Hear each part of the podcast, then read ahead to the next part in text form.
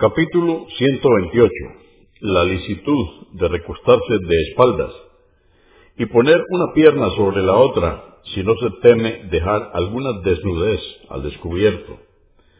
También es lícito sentarse con las piernas cruzadas o encogidas y pegadas al pecho, sujetándolas con las manos.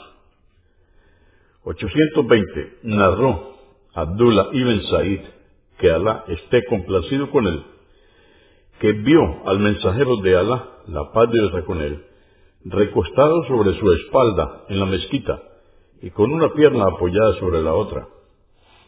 Convenido por Al-Bukhari, volumen 10, número 334 y Muslim, 2100. 821.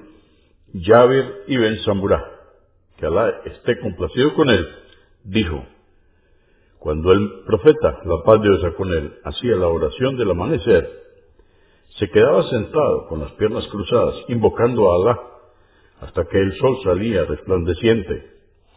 Abu Daud 4850.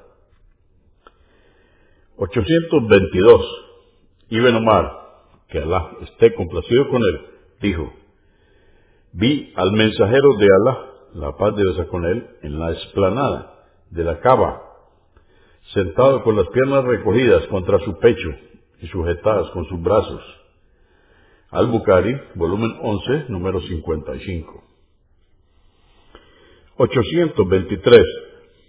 Quayla bin Marramah, que Alá esté complacido con él, dijo, vi al profeta, la paz de Dios con él, sentado con las piernas recogidas contra su pecho y su recogimiento me llenó de reverencia. Abu Daud 4847, At-Tirmidhi 2815. 824.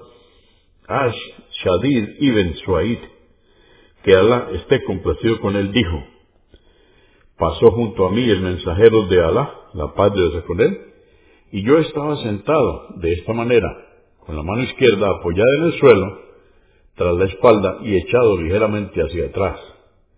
Me dijo, ¿acaso te sientas como se sientan aquellos con los que Alá se ha enojado?